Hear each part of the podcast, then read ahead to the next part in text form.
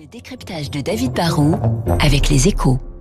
Bonjour David, Peugeot Bonjour a les bons numéros avec ses 208 et ses 2008. Ah oui, oui, il se passe clairement quelque chose de positif chez Peugeot. hein. On est qu'au tout début de l'année et le marché auto européen est très mal orienté hein, puisqu'il en recule de, de plus de 20%.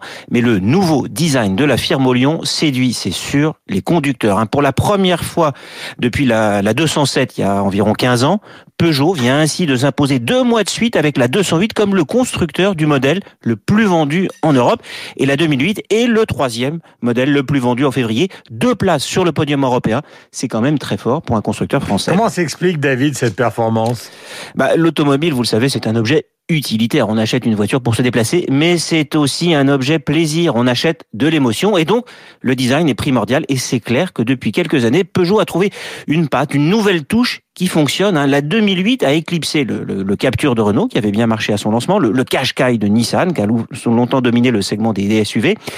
Et ils ont même doublé le T-Roc de Volkswagen, qui est pourtant très réussi. hein. Tout ça, bah, c'est lié au talent des designers de Peugeot, mais aussi à la stratégie du constructeur qui a décidé depuis quelques années de lancer moins de modèles. Il a réduit sa gamme, ce qui lui permet de faire plus attention aux détails et de mettre plus de moyens commerciaux derrière chaque modèle pour réussir les lancements en concentrant ses forces et ses moyens. Est-ce que cette stratégie est rentable David?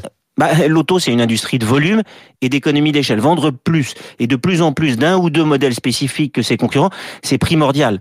En plus, la, la stratégie de Peugeot est payante car ils réussissent en parallèle une montée en gamme. Ils vendent des modèles dont le prix moyen ne cesse de progresser avec de plus en plus d'options.